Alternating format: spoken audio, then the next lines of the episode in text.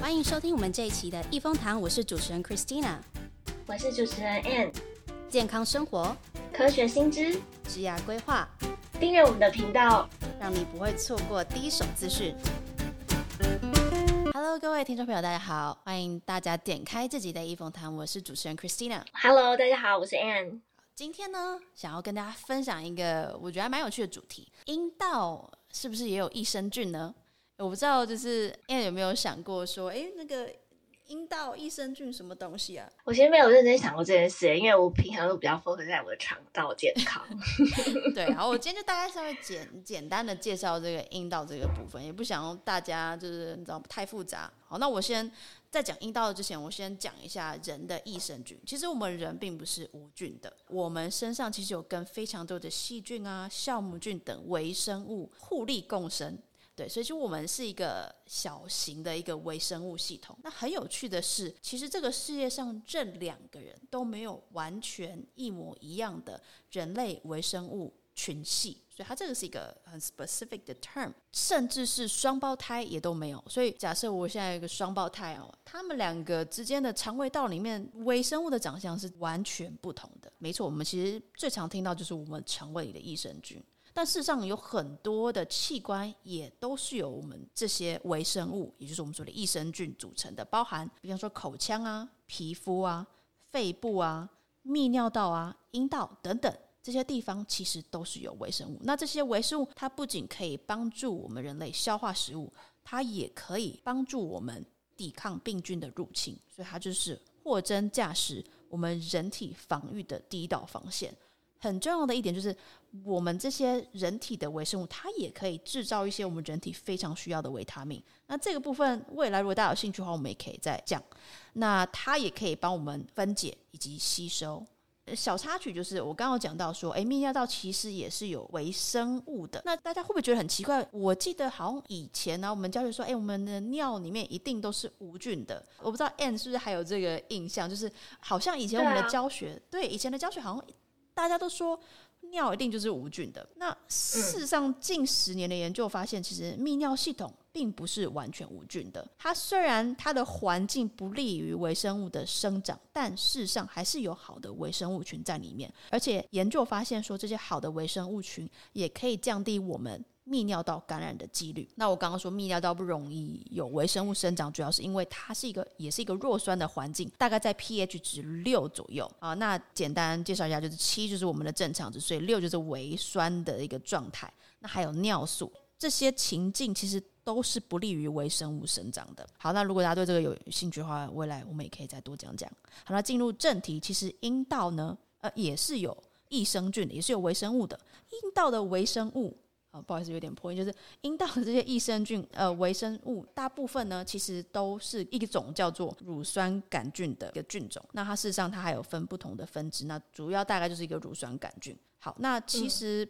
啊，这些乳酸杆菌呢，它们其实就会产生乳酸，所以它就让我们在阴道呈现于一个弱酸的状态，大概是 pH 三点八到五之间。那这些正常的微弱酸的情境之下，其实对我们的阴道。的健康是很有帮助的。它第一个，它可以保护我们的阴道黏膜，那它也可以降低其他病原体或者是其他不好的细菌入侵身体。那这个阴道的益生菌，其实就像我说，它其实是一个小型的一个微生物系统。那所以它并不是说哦，你就是原生居民就待在那边就不会动啊，没有，它其实还是会来来去去的。那在很多情况之下，也都会影响到我们这些益生菌。那包含说我们人体的荷尔蒙。那这些荷尔蒙的改变就会影响到我们这些阴道的酸碱值。那在女性来讲，最常见的荷尔蒙改变就是我们月经的周期。这个月经的周期呢，当然就影响到我们整个道里面的酸碱值，也影响到我们阴道里面的微生物的状态。那当然还有压力啊，也会影响到我们的荷尔蒙。所以其实呃，整个阴道的健康其实非常的复杂，并不只是一个单一的情境。那在二零二二年的有一个研究，其实有显示说，好的阴道的微生物群其实呢，可以降低你罹患子宫癌的几率。细节的话，我今天就不多琢磨。那未来如果大家对这个研研究有兴趣，我们也可以再讲讲。主要的话还是。第一个就是子宫颈癌，其实我我们知道说它其实是跟一个病毒叫做人类乳突状病毒，叫做 HPV 病毒是有很大的关联。当我们阴道是在一个很健康的状态之下，它其实病毒也不容易入侵。所以如果一直都是维持在良好的状态之下，那不容易感染这个病毒的话，也就不容易得到子宫颈癌。所以这个研究大概是讲这件事情。那我不知道大家会不会有个疑问？诶，我们很常看到我们市面上购买一些肠胃道的益生菌，那会不会有想一个问题说，那是不是阴道也可以吃益生菌？我不知道，诶，你有没有在台湾有没有看过，有没有在贩卖阴阴道益生菌这类的产品？我觉得我好像很少去关注这一块，因为从来没有想到说，我们每次只想要保健保健，就都。都会比较跟吃东西或者是其他东西有相关，但是就好像我很少去关注就是阴道健康这个议题。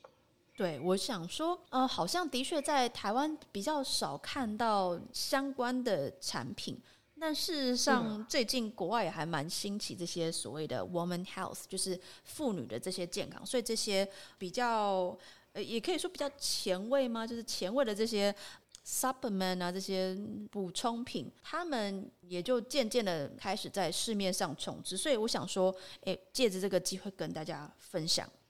好，那我们刚刚有提到，呃，肠胃道的益生菌。那我们题外话再讲多一点，就是呃，有一个研究其实有讲到一件事情，呃，为什么就市面上这些阴道的一些 supplement，我们叫做补营养补充品也比较少？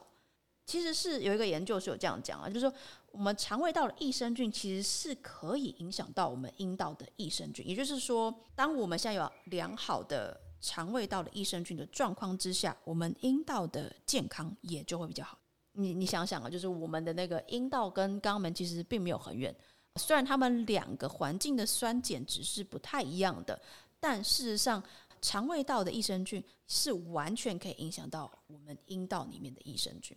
我记得其实你刚开始就是跟我提说你要录这一集的时候，我就在想说，我就很认真的想说，这两个真的会互相影响吗？因为它是完全不同的系统。但我后来想一想，是不是就有点像是邻近的两个国家？然后今天某一个国家如果战乱或者政变，然后因为你跟他离很近，所以你其实多少就会受点影响，对吧？对，我觉得就是。And 这个这比喻真的很好，就是没有错，就是比如说我现在我因为吃抗生素等等的，造成我或者是有其他的原因造成我肠胃道的一些益生菌减少的状况之下，这些也当然就会影响到我整个阴道的健康环境嘛，因为就是其实真的就是很临近，我们不可能完全不被波及。虽然说哦，感觉是两个不同的系统。那甚至里面的菌种也都不太一样，嗯、但事实上酸碱值也不一样。对，酸碱值也不一样，嗯、但事实上它还是可以互相影响的。好，那就回到我们刚刚讲，就是诶，那这个吃吃既然有肠胃道的益生菌，那阴道也可以吗？当然市面上也是有卖这些东西，但事实上我想要讲就是哦，当你有一个好的肠胃道的益生菌，就是你的维生菌种都很正常的状况之下，阴道的菌种自然也就会变得比较好。所以。真的要吃这些阴道的益生菌吗？就不见得吧，对不对？没错，就是不见得。就是其实你你只要有正常的肠胃的益生菌环境的话，你阴道自然就会健康。好，那如果、嗯、呃，那我我也在题外话讲一件事，就是哎，肠胃道的益生菌这件事情，其实。坦白讲，也不不一定真的要靠吃这些 supplement，我们叫做保健品来维持。事实上，我们、啊、对事实上，我们经由我们的正常的健康的饮食，它也都是可以帮助我们就是肠胃道重建这些益生菌。还要讲的一个事情，就是益生菌这件事情，并不是说哦，我们肠胃道只存在益生菌，没有，它就只是一个消长的概念。你说，益生菌多的话，那不好的菌相对就比较少；那如果益生菌少的话，不好的菌相对就会比较多。所以大概是这种。状态，所以肠胃道的健康，除了说啊，我们可以补充一些这些营养品，就是对，当然这些 supplement 我们就是营养品之外，那也可以其实透过我们的健康饮食，然后来达到哦，比方说哦，少油啊、高纤维的饮食啊，还有低糖脂的饮食，其实都是可以帮助我们肠胃道益生菌的生长。所以其实真的不一定一定要吃这些 supplement，当然如果你你想吃的话也是可以的。就像我说，就是目前对于这个这种类型益生菌定剂的研究没有办法，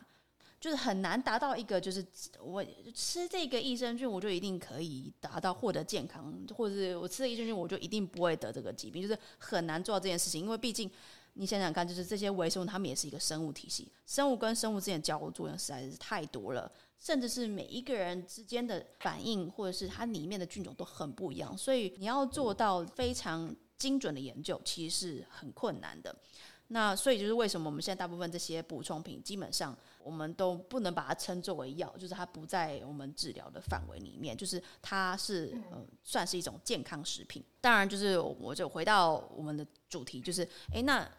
如果是你现在真的是，比如说你现在阴觉得阴道干痒，或者觉得说你阴道就是有一些异味啊，或者什么之类的，当然第一个你还是要先去就诊，先确定哦，你是不是有生病，我觉得这还是蛮重要的，就是你必须要先去确定说你不是因为有其他的感染而造成的。那如果你只是一般你想要保健你的阴道的健康的话，那我的建议是哦，你你可以健康的饮食。再来，如果你真的想要补充一些营养品的话，你也可以不用一定要买。阴道的营养品，你可以吃肠胃道的营养品，它一样也可以帮助到你阴道的健康。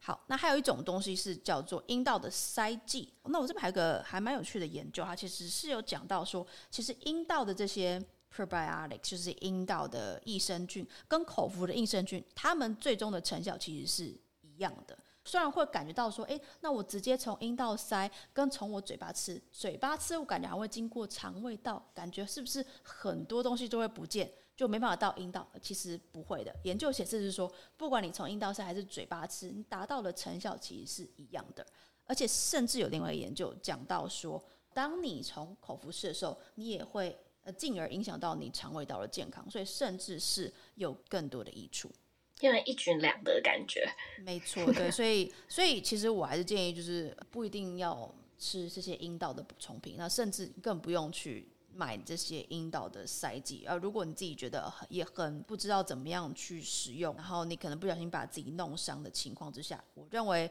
还是走口服的是会比较保守一点点，安全安全。嗯、当然还是有一个很重要的但处就是如果你真的觉得你已经是不舒服了，我还是建议你要去找你的妇科医生。去确认你没有任何的感染，嗯、没有任何的疾病之下，哦，那你可以再做这些日常的保健。嗯、那另外再提到一个还也不错的研究，其实显示说，在吃素啊，就是 vegetarian 这件事情，吃素的女性跟非吃素的女性做比较，她发现说，哦，吃素的女性其实她在阴道的健康上面会比不吃素的又来得更好。那另外一个研究也指出说，如果从肥胖跟瘦的女生来比较的话，肥胖女生相对来讲就是更容易有阴道方面的感染。这些当然就是给大家参考用，因为呃，尤其刚刚那个素食这个东西，但我不是要推广素食了，就是我觉得高纤食物就可以了。刚刚的素食的这个研究，相对来讲，它的 sample size 也比较少，就是说它的样本数是稍微少一点点，所以也不能说它是一个非常强而有力的研究。但基本上，我想告诉大家，就是高纤饮食是绝对可以帮助你，不仅是肠胃道健康，也可以帮助你阴道的健康。最后一个就是。我想之后你每一集你可能就听到我不停的在说这件事，就是抽烟这件事情。抽烟在大部分的研究当中，它其实都是会跟我们人的健康有很大的第一个，还有很很多的，大家最常听到就是抽烟跟肺癌的影响啊。呃，有多个研究其实指出说，它其实抽烟也会影响到我们的阴道的健康。那其实最重要的元素因是因为抽烟它其实是抽进去很多的化学物质。那这些化学物质其实是会影响到我们人体雌激素的分泌，就像我们刚刚前面我们有讲到说，荷尔蒙的影响其实是会完全影响到我们阴道的健康。所以当我们抽烟的时候，我们影响到这些雌激素的分泌，自然而然也就影响到我们的阴道健康。所以这个就是大概我今天想跟大家分享的。那最后来稍微小小的总结一下，就是阴道的健康。其实跟我们肠胃道的健康是息息相关的。那如果你真的想要保健你的阴道健康的话，第一个就是，尤其是益生菌这个部分，第一个你很可以就是维持嗯的好的健康的饮食状态，高纤、低油，那还有低糖脂的饮食。那再，如果你真的想要补充营养品的话，那补充一些益生菌的话，你也可以选择肠胃道的益生菌。那或者是你也可以从食物摄取益生菌，包含 yogurt 啊，或者是现在还蛮流行的 kombucha 等等的。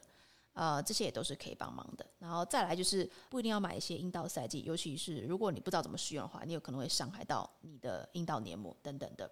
那如果你真的觉得你的阴道是有感染等等的其他的问题，或者是瘙痒，那我建议你还是要去看医生，先确认说哦，你不是因为其他的感染造成的，所以感染的这个问题，那就那就是另一件事情了。这件事情还是需要治疗的。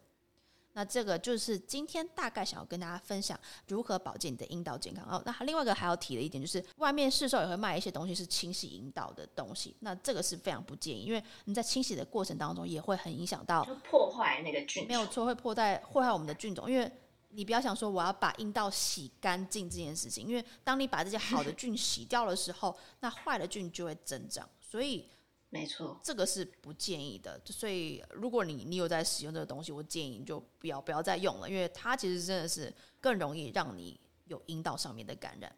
那今天就是大概我们这节主题喽。那如果大家喜欢或是想要听什么其他想听的主题，那欢迎到我们的 Instagram 留言给我。那我们之后就会再准备给大家。非常感谢听今天我们今天的一风堂。那我是主持人 Christina，我是 Anne，我们下次见喽，下次见喽，拜拜。拜拜。本节目中的所有内容仅供一般性的医疗健康知识，并非取代专业医生的建议或诊断。如有健康问题，建议咨询合格的医疗专家。